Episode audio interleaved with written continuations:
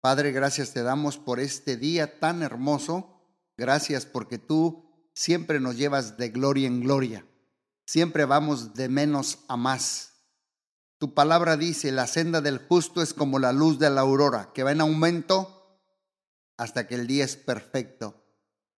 Gracias te doy porque me estás ayudando a elaborar este tema sobre la trampa de una relación prohibida, hablando del adulterio. En el nombre de Jesús te damos gracias y ayúdame a enseñar estos siete pasos para dejar el adulterio. En el nombre poderoso de Jesús te lo pedimos, Señor. Amén, amén y amén.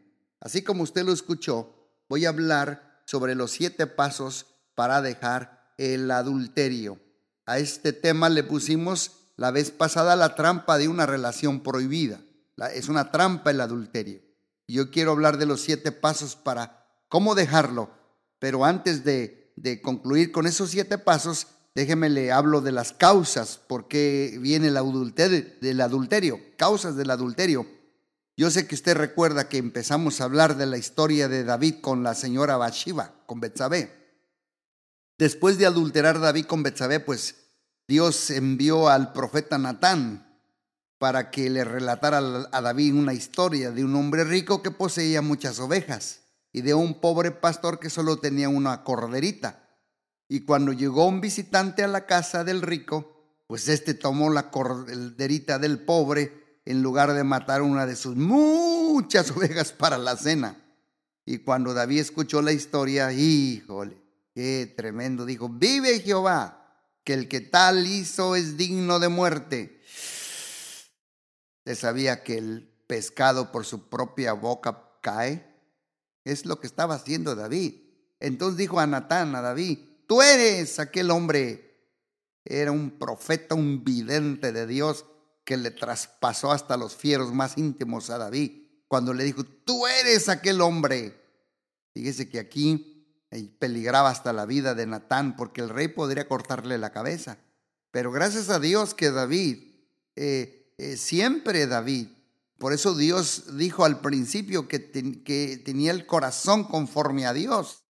Porque en ese momento eh, él mismo le dijo, ¿por qué pues tuviste en poco la palabra de Dios haciendo lo malo ante los ojos? Hmm. Y usted vio el relato y la respuesta de David en el Salmo en el Salmo 51, Salmo 55, contra ti he pecado, Dios, contra ti he hecho lo malo.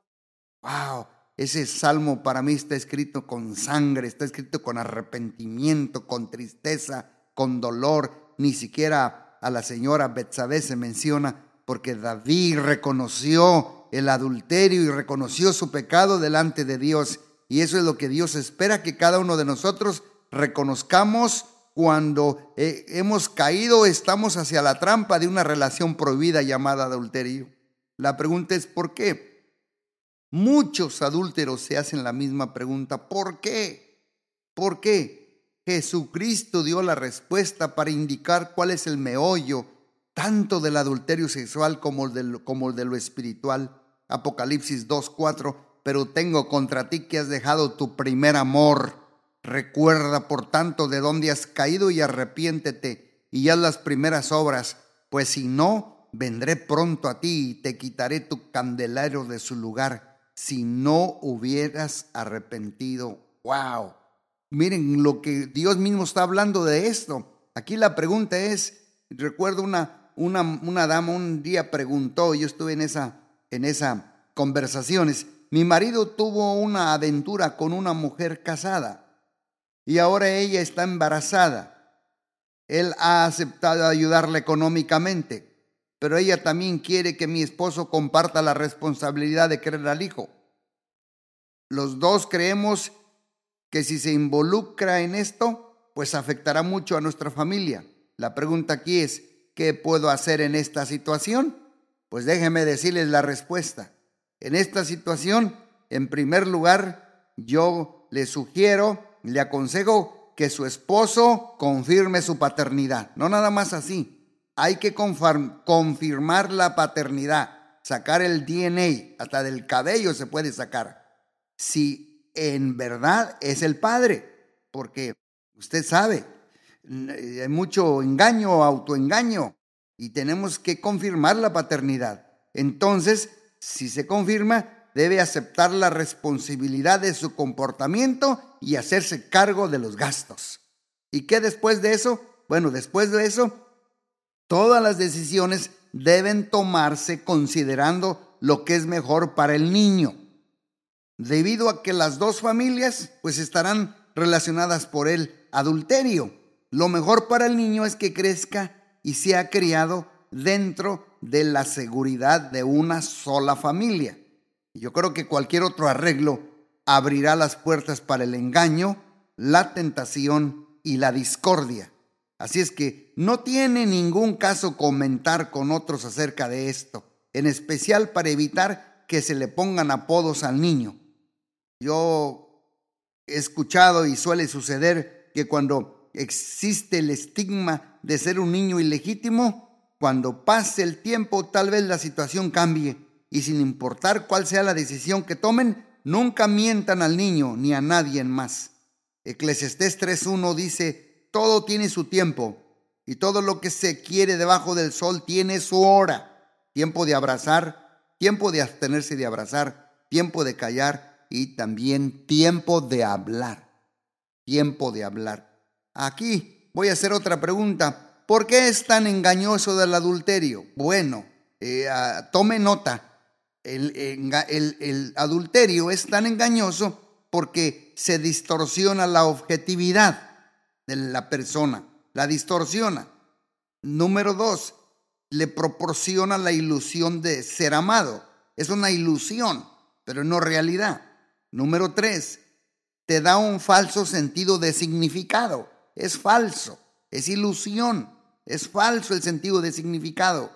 También pues físicamente es agradable, pero es momentáneo, es, es en la carne, es momentáneo. Y también provee un sentido de seguridad temporal. Es una seguridad pero temporera, es efímera, es pasajera. También da un sentido falso de relación, pero es un sentido falso, es falso. Y también hace que ambas partes se crean, se, se crean amadas, pero no, es un autoengaño. También acalla el dolor emocional. Es un nada más anestesiante. Pero al ratito vuelven a repetir lo mismo. Y lo mismo es como el que toma alcohol. Y también desvía la atención de los problemas familiares. Por eso es engañoso el adulterio. Mira lo que dice la Biblia. Hay camino que al hombre le parece derecho, pero su fin es camino de muerte. Proverbios 14, 12. Aquí una pregunta. ¿Está mal averiguar si mi cónyuge me es infiel? Si no es incorrecto? ¿Cuál es la mejor forma para hacerlo? La repito, ¿está mal averiguar si mi cónyuge me es infiel? Y si no es correcto, ¿cuál es la mejor forma? Bueno, la respuesta es esta. No es malo averiguar para confirmar si es, es verdad. La verdad nos da libertad para tomar decisiones sabias respecto al futuro. Cuando surge una posibilidad de la infidelidad, yo creo que lo primero que se debemos hacer es confrontar al cónyuge con sus sospechas específicas. Y después o posteriormente, si sigues dudando, pídele a Dios que te muestre otras alternativas que han dado resultado a otros. Por ejemplo, algunos han decidido seguir con el cónyuge que se sospecha infiel, pero otros han hablado con los amigos, los compañeros del trabajo o un pariente del cónyuge con buen discernimiento, preguntando específicamente si se han dado cuenta que si su cónyuge tiene alguna aventura romántica fuera del matrimonio. Y otros, pues, escúcheme bien, contratan un investigador privado. Antes de tomar cualquier decisión, hay que pedirle a Dios que te revele la verdad y que te dirija por el camino que Dios te indique. Por eso el Salmo 51.6 dice, He aquí tú amas la verdad en lo íntimo y en lo secreto me has hecho comprender sabiduría. Seguro que Dios en su secreto le hará comprender sabiduría. Una pregunta. ¿Por qué caí en adulterio? ¿Por qué la gente cae en adulterio? ¿Por qué algunos caen en adulterio? ¿Por qué tal vez tú que me estás escuchando caíste en adulterio? Bueno, Aquí les voy a dar algunas respuestas. Lo único que me interesaba era llenar mis necesidades. Ese es problema. También te comprometiste sin pensarlo. También no pensaste en las consecuencias a largo plazo. ¿Por qué caíste en adulterio? Porque culpabas a tu cónyuge de todos tus problemas.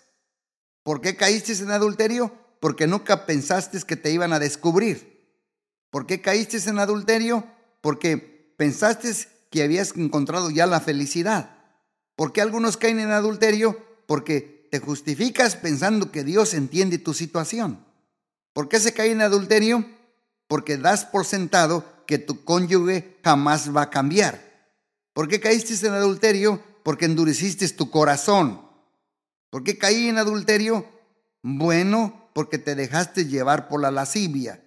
Y repito los del principio, ¿por qué caí en adulterio? Porque lo único que te interesaba era llenar tus necesidades.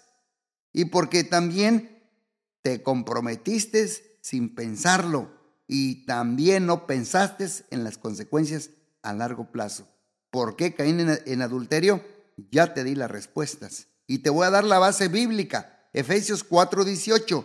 Teniendo el entendimiento entenebrecido, ajenos a la vida de Dios por la ignorancia que en ellos hay, por la dureza de su corazón, los cuales después perdieron toda sensibilidad, se entregaron a la lascivia para cometer con avidez toda clase de impureza. Hmm fornicación, adulterio, etcétera, etcétera. ¿Por qué debo de dejar el adulterio? Aquí hay que hacernos otra pregunta. Bueno, porque ya has hecho daño mucho a tu cónyuge. ¿Por qué debes de dejar el adulterio? Porque ya has destruido tu integridad. ¿Por qué lo debo de dejar? Porque no hay paz en tu corazón. ¿Por qué debo de dejar el adulterio? Porque tu moralidad está entredicho. ¿Por qué lo debo de dejar? Porque tu salud está en peligro. ¿Por qué debo de dejar el adulterio? Porque tu conciencia, tu conciencia, nuestra conciencia nos acusa. ¿Por qué debo de dejar el adulterio? Porque tus hijos perdieron a su héroe. ¿Por qué lo debo de dejar? Porque tu futuro no será bendecido. Porque la Biblia lo prohíbe. Porque Dios lo condena. Etcétera, etcétera. Ya te di unas muy buenas respuestas. Y aquí una pregunta es, aunque estoy casado o casada, me enredé en una aventura con alguien con quien tuve relaciones hace años. En aquel entonces los dos éramos muy promiscuos, pero actualmente detesto el engaño. No puedo permitir que mi pasado perjudique a mi matrimonio? La respuesta aquí es, el juego de culpar a otros es muy fácil para evitar la responsabilidad. Así es que yo creo que tú ya sabías la diferencia entre el bien y el mal. La pregunta verdadera aquí es más bien, ¿cómo es posible que tú, aquel o yo hayamos entrado en la jaula de león aunque tenía colgado afuera un anuncio que decía, cuidado, este león devora personas. Hmm. Y así reiniciaste la relación con el letrerote allí diciendo, cuidado, este león devora las personas. Entonces, se has, has hecho a un lado todo lo que sabías y ahora estás siendo devorado por tu propia lascivia. Así es que uno mismo es el que perjudica el matrimonio cuando decide hacer a un lado el aviso de advertencia y sin duda se pagan las consecuencias. Lo que te recomiendo de aquí, un buen consejo es salte de inmediato. Cierra la puerta y no mires atrás y dé gracias que todavía estás vivo. Mira lo que dice Proverbios 6:25, no codicies su hermosura en su corazón, ni ella te prenda con sus ojos porque a causa de la mujer ramera, el hombre es reducido a un bocado de pan y la mujer caza la preciosa alma del varón. Proverbios 6:25. Pues yo aquí veo la raíz del problema. Pues yo creo que la, la causa de fondo de esta raíz de una relación adúltera es la falta de madurez. Escuchen bien, falta de madurez emocional de una persona que sacrifica el compromiso con su pareja de matrimonio por un placer efímero, pasajero, ligero, que se espuma como la niebla. Y creemos que la integridad personal no tiene importancia y que la necesidad de ser amado se puede llenar mientras se incumple con la voluntad de Dios. Pues yo creo que aquí la creencia falsa es, tengo derecho a llenar mis necesidades básicas de amor, significado y seguridad. No creo estar obligado por mi compromiso previo porque mi cónyuge no llena todas mis necesidades. Pero mira lo que dice la Biblia en Proverbios 5:15. Bebe agua de tu misma cisterna, está hablando de tu mismo cónyuge, y los raudales de tu propio pozo. Sea bendito tu manantial y alégrate con la mujer, la esposa de tu juventud. En su amor recréate siempre. Por eso la creencia correcta aquí es mis necesidades internas más profundas se llenarán completamente en una relación genuina con Jesucristo, quien es fiel para llenarme completamente. Y en la medida en que me entregue a Jesús y obedezca sus mandamientos, Jesús me dará los deseos correctos y la capacidad de cumplir con mi compromiso matrimonial. Por eso el Salmo 37.4 dice, deleítate en Dios y Él te concederá las peticiones de tu corazón. Encomienda a Jehová tu camino, confía en Él y Él hará. Una pregunta, mi esposo es la razón de mi vida, pero aún así Él sostiene una relación adúltera. Me estoy consumiendo por el dolor y no puedo leer la Biblia ni orar. ¿Cómo puedo conectarme mentalmente y emocionalmente con Dios? Lo necesito con desesperación. Bueno, la respuesta que te puedo dar es, ningún ser humano debe ser la razón de nuestra vida. Dios quiere que tú y yo le entreguemos nuestra voluntad a Él y que le permitamos a Jesús el controlar nuestra vida.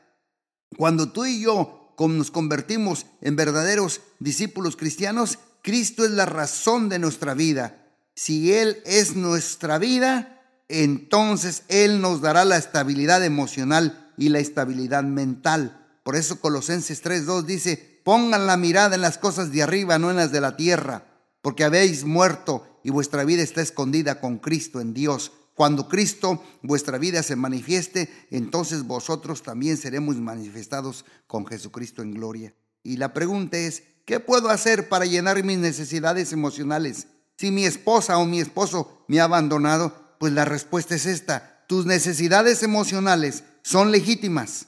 Dios te las dio. Te fueron dadas por Él aunque en el pasado tu esposo fue el instrumento que Dios usó para llenar muchas de ellas, el Señor Jesucristo, escúchame bien, Jesucristo sigue siendo fiel y Él te llenará tus necesidades si tú se lo permites. Busca al que te ama, al que ama tu alma, para que Él te llene a su tiempo y a su manera cada necesidad puesta por Dios. Por eso Isaías 58, 11 dice, Jehová te pastoreará siempre, y en la sequía saciará tu alma, y dará vigor a tus huesos, y serás como huerto de riego y como manantial de aguas, cuyas aguas nunca, nunca faltarán. Así es que unos pasos para encontrar esta solución, porque yo, yo creo que el adulterio produce un profundo remordimiento en el alma de muchos cónyuges infieles. Yo como consejero lo he visto y uno de los salmos más profundos de la Biblia que yo les he recomendado, que registra el remordimiento de David por su pecado, en arrepentimiento y en humildad, que David reconoció el, el Salmo 51, porque yo conozco mis rebeliones y mi pecado está siempre delante de mí. Contra ti solo he pecado, purifícame con hisopo y seré limpio, lávame y seré más blanco que la nieve. Crea en mí, oh Dios, un corazón limpio y renueva un espíritu recto dentro de mí. No me eches delante de ti, no quites de mí tu Santo Espíritu, vuélveme el gozo de tu salvación y espíritu noble me sustente. Un, unos consejos de biblioterapia para que usted memorice. Para el cónyuge que, que, que es fiel, te, te recomiendo que memorices Isaías 54.2, porque tu marido es tu hacedor. Jehová de los ejércitos es su nombre y tu redentor el Santo de Israel, Dios de toda la tierra, será llamado. Para el cónyuge infiel, Primera de Corintios 6, 18, memorízalo. Huí de la fornicación, huyan de la fornicación y del adulterio y cualquier otro pecado que el hombre cometa que está fuera del cuerpo, mas el que fornica contra su propio cuerpo peca. Para el infiel, que hay que memorizar, huye de la fornicación. Para el fiel, porque mi marido es tu hacedor. Memoricen estos versículos y unos pasajes claves para leer. Para el cónyuge fiel, Romanos 12:9. No os venguéis vosotros mismos, amados míos, sino dejar la ira de Dios porque escrito está, mía es la venganza y yo pagaré, dice el Señor. Este pasaje clave para leer y meditar es para el cónyuge fiel. Para el cónyuge infiel, Colosenses 3.1, haced morir lo terrenal en nosotros, fornicación, impureza, pasiones desordenadas, malos deseos, avaricia, que es idolatría, cosas por las cuales la ira de Dios viene sobre los hijos de desobediencia. Y concluyo con lo siguiente. Y los siete pasos para dejar el adulterio, nomás te los enumero. Número uno, confiesa que has cometido adulterio, adulterio. Porque hay un mito que dice, simplemente voy a dejar de hacerlo. Ese es un mito. Nadie tiene por qué saber nada. Ese es un mito. La verdad debe conocerse para que Dios pueda sanarte. Paso número dos, dedícate completamente a tu cónyuge. Dedícate completamente a tu cónyuge, porque el mito es, los hijos son el pegamento del matrimonio. No, güey, José. Dedícate completamente a tu cónyuge, porque la verdad, la verdad es que el compromiso es el pegamento que conserva el matrimonio. Es el compromiso. Por eso Malaquías 2.14 dice, Jehová has testiguado entre ti la mujer de tu juventud, contra la cual le has sido desleal. Paso número tres, corta con todas las ataduras con tu amante. Córtalas, porque el mito dice, las aventuras extramaritales están bien mientras nadie se entere. Córtalas, es un mito. La verdad es que el adulterio no puede esconderse. Dios lo sabe. La amante lo sabe. Y con el tiempo otros lo sabrán al final la aventura te va a destruir. La Biblia dice, ¿tomará el hombre fuego en su seno sin que sus vestidos ardan? Mm. Mito número cuatro. Paso número cuatro. Elige a dónde dirigir tus pensamientos cuando seas tentado. Porque el mito es, los que tienen relaciones extramaritales no aman a sus cónyuges. Eso es un mito. La verdad es, es posible seguir amando a una persona y al mismo tiempo encapricharse con otra. Y paso número cinco, son siete pasos para dejarlo. Paso número cinco, considera las diferencias entre el amor y la lascivia. Porque el mito es, ¿cómo puedo ser malo, eh, eh, puede ser malo el adulterio si uno se siente tan bien? Bueno, ese es un mito, porque la verdad, el amor no es un sentimiento. La prueba máxima para determinar si algo es correcto no se basa en la forma no se basa en la forma en que nos sentimos, sino en lo que Dios dice acerca de ello. Si el pecado no fuera agradable, nadie sería tentado a pecar nunca. El amor es la decisión de sacrificarse uno mismo. Por eso Efesios 5:25, maridos amen a sus mujeres. Y paso número 6, el penúltimo paso, son siete pasos para dejar el adulterio. Considera el costo, porque hay un mito el mito es, mientras nadie lo sepa, hmm, nadie será lastimado. Ese es un mito. La verdad es que el adulterio hace daño a todos los que están involucrados. Usted trae culpabilidad y el juicio de Dios no solo sobre sí mismo, sino sobre la otra persona. Y además tú te destruyes tu veracidad, credibilidad y tu testimonio. Por eso dice eh, Proverbios 6:32, mas el que comete adulterio es falto de entendimiento y corrompe su alma el que tal alce. Y el último paso, pasimos, paso 7, paso séptimo, comunica, comunica que estás arrepentido. Porque un mito es, si acepto que lamento haber caído en adulterio, todo se arreglará. No, no, no. Comunica que te has arrepentido. Porque la verdad es que la Biblia dice que hay una gran diferencia entre lamentar lo sucedido y el arrepentimiento que viene de Dios. Lo primero expresa remordimiento por haber sido descubierto, pero el arrepentimiento viene de Dios, que es un cambio radical de la mente que nos resulta en un cambio de dirección y de conducta. Es odiar el pecado de tal forma que nos alejemos de él y nunca más volverlo a cometer. Por eso segunda de Corintios 7 y 10 dice, porque la tristeza que según Dios produce arrepentimiento para salvación, de que no hay que arrepentirse, pero la tristeza del mundo produce muerte. Segunda de Corintios 7 y 10. Y por último, mi esposo es infiel, pero me culpa de no confiar en él. ¿Cómo puedo hacerlo cuando no muestra arrepentimiento sincero? La respuesta es esta. Tú no puedes confiar en alguien que sigue siendo indigno de confianza. ¿Me escuchaste? La Biblia habla de un tiempo en que Jesucristo tampoco pudo confiar en algunas personas. ¿Saben por qué? Porque sabía lo que había en sus corazones. Y al igual que Jesús, actúes, actuemos, actúa con sabiduría y con discernimiento. Juan 2.24 pero Jesús mismo no se confiaba de ellos, porque conocía a todos y no tenía necesidad de que nadie le diese testimonio del hombre, pues él sabía lo que había en el hombre. Padre Celestial, permítenos abrazar estas enseñanzas que son desintoxicación de nuestra mente, Padre, sobre todo en esta trampa del adulterio. Ayúdanos a poner en práctica estos siete pasos para dejar el adulterio y te pido que traigas sanidad, que traigas liberación, que traigas salud, que traigas esperanza y que cada uno de los que me están escuchando puedan ponerlo en práctica sin pensar en el otro. Esto es personal, este es un asunto entre yo y Dios, entre tú y Dios. Te lo pido en el nombre de Jesús. Amén, amén y amén.